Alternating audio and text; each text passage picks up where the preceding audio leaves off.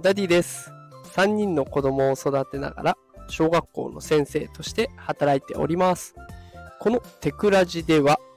AI や NFT を使った子育てや副業のテクニックを毎日紹介しております。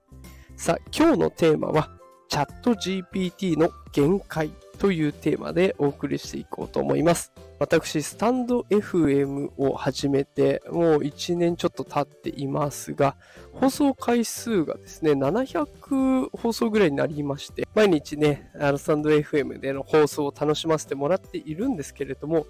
あの、仕事がね、落ち着いていれば、毎日、こう、配信をゆとりを持ってできるんですけれども、忙しくなるとちょっとうまくできなくて、で、実はこのスタンド FM の放送なんです、なんですが、私はね、ノートを毎日投稿していて、それを台本代わりに使って配信をしてるんですね。で、時間が足りなくなると、このノートが書けず、で、スタンド FM の配信もちょっと滞るということになってしまう。あの、内容が薄くなってしまいまして、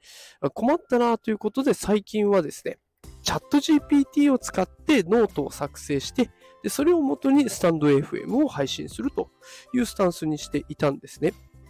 ただ、ここに落とし穴があったんです。チャット GPT は文章はね、しっかり書いてくれるんですけれども、チャット GPT が書いた文章ってとっても読みづらいんですね。あの、普段自分が書いている文章だったらね、まあ、それを少し変えながら、話し言葉にしながら読むことができるんですけれども、チャット GPT が書くと、専門用語が多かったりとか、同じことを何度も言ってたりとかっていうので、すごく話しづらかったり、あと聞いていてもね、ちょっとわかんないなって思うところも多かったりするんですよ。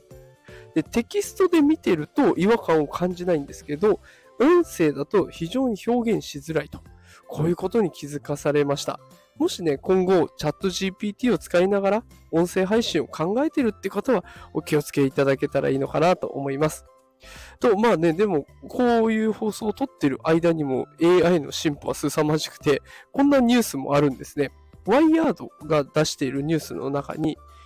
AI がポッドキャスト配信者の声を本物そっくりに再現する未来がやってくると。で、これな、記事の中身を見たらね、あの、英語での AI が英語で話してる様子が載っていたんですけれども、音声を聞いてみると、もう本物と瓜二つ、そっくりで全く聞き分けできません。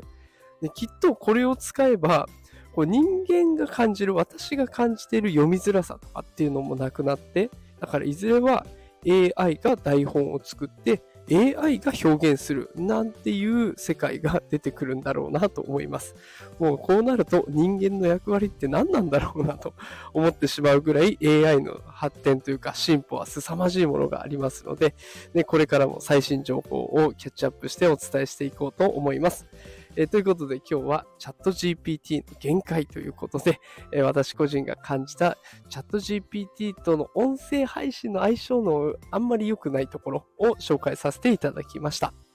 えー、この放送もし気に入っていただけた方は、えいいねとかフォローしていただけると嬉しいです。毎日夕方5時に配信しておりますので、ぜひまた聞きに来てください。それではまた明日お会いしましょう。さよなら。